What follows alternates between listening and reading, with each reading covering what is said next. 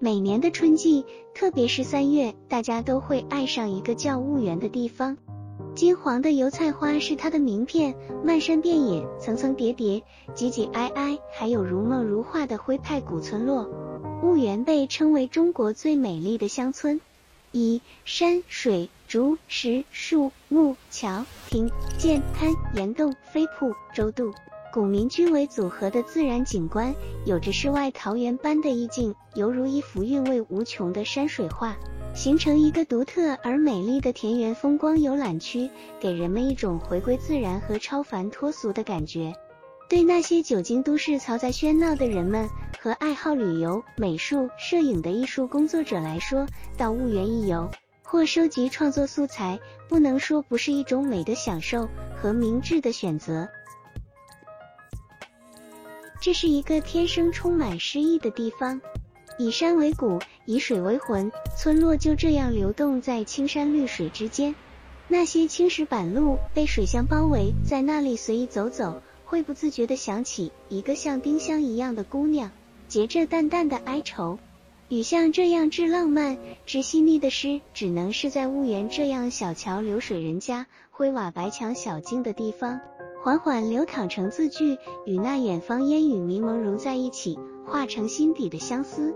春天的婺源是欢快的，人人遨游在那片金色的海洋里，春光洒在脸上，人生如此惬意。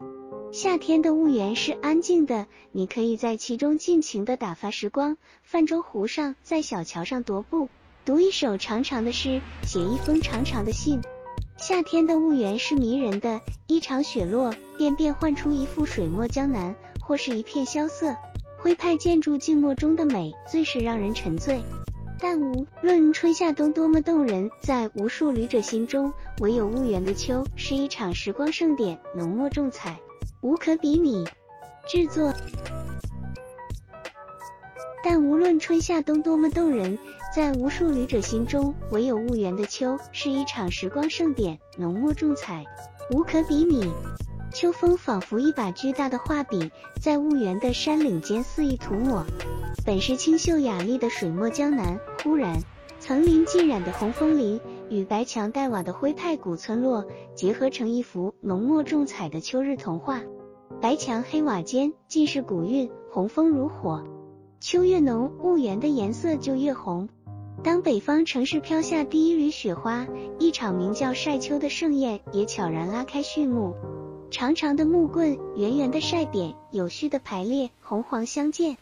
红红的辣椒，黄黄的玉米，大大的南瓜，晒满你家我家。一时间，尽是丰收的喜悦，点缀着童话般的婺源。有些地方，你看到它的第一眼，就知道自己还会再回来。婺源就是这样一个地方，回到繁华喧嚣的城市之后，还会在心底勾起一缕对它的迷恋，直到再次见到时，贪婪的沉溺美景后，才又一次恋恋不舍地与它暂别。